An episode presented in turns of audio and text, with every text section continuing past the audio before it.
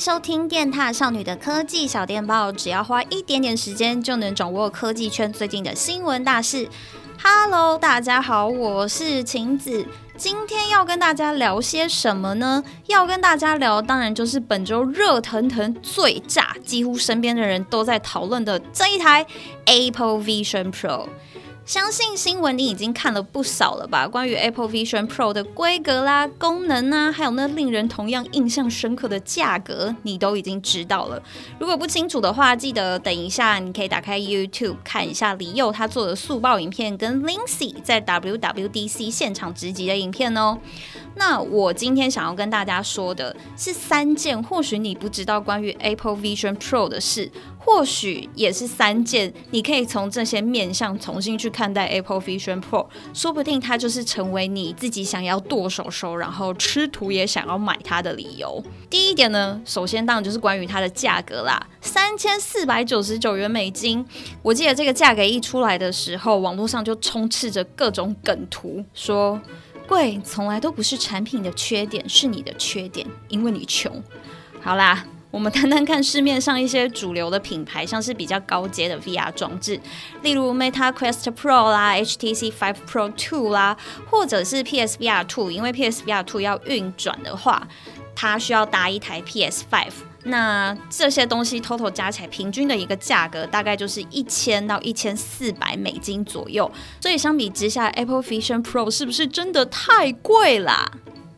但你要想哦，那天苹果 demo 的情境有很多，好像是 MacBook 就是笔电它可以做的事情，像是它线上开会啊，或者是你做一些文书的处理，甚至是你用你的手势操作就可以模拟像是键盘打字的这些事情。其实完完全全，它就是在说，你可以把它当成比较轻度的 MacBook 使用。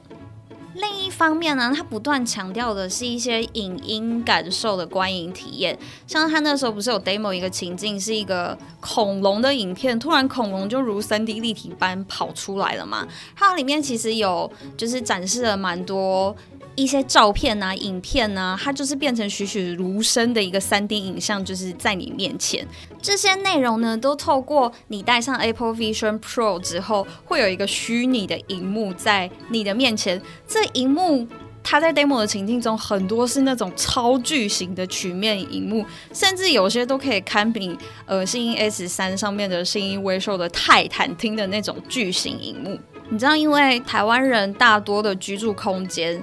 没有办法这么这么的大，其实家中是没有办法放这么大的荧幕的，所以一方面来说呢，它或许是在 demo 跟展示了说，你戴上了这个装置以后，其实你不管在你的家中或者是什么样的空间，都能享受到这种超级大的荧幕的观影体验。如果是这样的话，我们来做一题数学题来算算看好了。你想哦，因为它搭载的是 N2 的晶片嘛。如果我们以一台搭载 N2 晶片的 MacBook Air 来说，呃，性能稍微比较中间一点，少说也是要四万起跳。再，我们再来看看比较大型荧幕，就是高阶荧幕的市场。我们以三星来讲好了，因为三星做面板最出色嘛，那它的电视也是没话可说。那如果以三星来说，一台六十五寸的四 K OLED 的电视，以台湾的定价来说，少说也是要九万起跳。如果我们再往下一点点，就是一台六十五寸的四 K QLED 电视的话，也是要四五万啊！你这样加加总总，如果这是苹果想要强调的诉求，因为你想哦，它里面大多数的情境其实都是 demo 在家的情境。如果这一台 Apple Vision Pro 真的能满足这两件事情的话，这个十万、十一万的装置来说，其实也不算是太贵。而且你想啊，这只是第一代的产品，苹果大多数 demo 的情境都是在家里，它并没有。什么情境是说你可以戴着眼镜出门？可是如果它之后越来越成熟嘞，你你真的就是可以把它带出门，甚至是取代你的 iPhone 的话，你可以用它就是做很多视讯啊，或者是打电话啊，什么都可以。它取代了你的 iPhone，又取代了你的 Mac，甚至还是一个就是超大型的高阶的荧幕的话，那它这样子还算贵吗？第二点就是它的操作超级直觉。嗯，那一天 WWDC 晚上直播，我跟巧克就有聊到啊，像是现在的 VR 眼镜，绝大多数还是需要手把，是用手把操作的。那像我本来就不是游戏咖，而且我对于一些新的三 C 产品的学习时间通常都比较长，可能是因为呃手眼就是不协调的关系，所以需要手把这件事情对我来说学习成本算是高的。可是苹果的 Apple Vision Pro 呢，不仅是可以用语音操作，重点是它可以用眼球追踪跟手势就能进行操作。其实过去有一些 VR 跟 AR 眼镜有做这件事情，但是体验上面都不是那么的顺畅，精准度也没有那么高。可是因为看了一圈其他有实际戴上的媒体，他们就有分享说，哦，其实苹果做这件事情就是。它的灵敏跟准确度是很高的。你眼球追踪的时候，就好比你的眼神就是滑鼠在游移的这个时候，你就是在滑啊滑，选择你要选什么东西。那等到你真的要选的时候，你就靠手势捏一下，就像你按了 Enter 键，这个不就是超方便的吗？我觉得它大大的消弭了大家进入 VR 或者是 AR 或者是任何头戴装置的这个门槛。而且我觉得这就是苹果最擅长做的事情啊，像是他做 iPhone 的时候，因为 iPhone 的操作跟使用非常的简单跟懒人，让习惯 iPhone 的人之后就很难再跨出去使用别的产品了，因为别的产品可能使用的学习成本比较高，或者是操作的界面就比较没有那么直觉。那我觉得同样在 Apple Vision Pro 上面，苹果在做的也是这一件事情。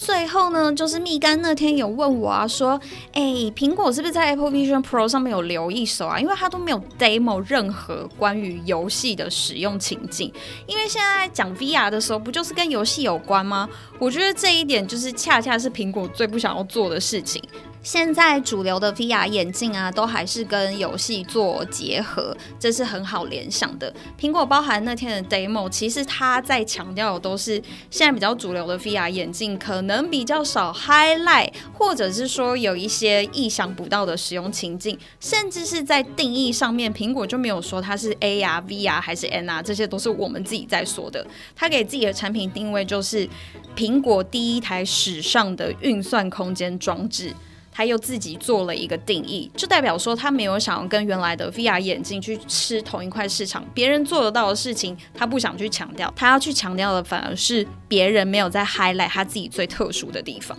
其实你有印象的话，苹果在二零一七年发表 iPhone X 的时候，那时候就推出了 Face ID 的这个功能。Face ID 要运行的话，就必须搭载一个原生感测相机模组，一直延续到至今，它还不断的在 iPhone 上面做这件事情。还有啊，二零二零年的时候推出的那台 iPad Pro，它首度搭载了 LIDA 光学雷达。那不管外界再怎么不看好，苹果就是在 iPhone 的高阶机种上面也一样搭载这个东西。这些东西呢，都是为了去测一些空间啊、距离啊，建立三维空间或者是三 D 影像服务的。如今全部都用在 Apple Vision Pro 身上了。如果你再过度解读一点的话，你可以理解为苹果可能做的这一切都是在为今天为这一台 Apple Vision Pro 做准备。好啦，今天其实讲的有一点长，你对 Apple Vision Pro 有什么想法呢？给你们一些选项好了，你是觉得呢，它也是跨时代超有历史意义的装置，还是觉得说，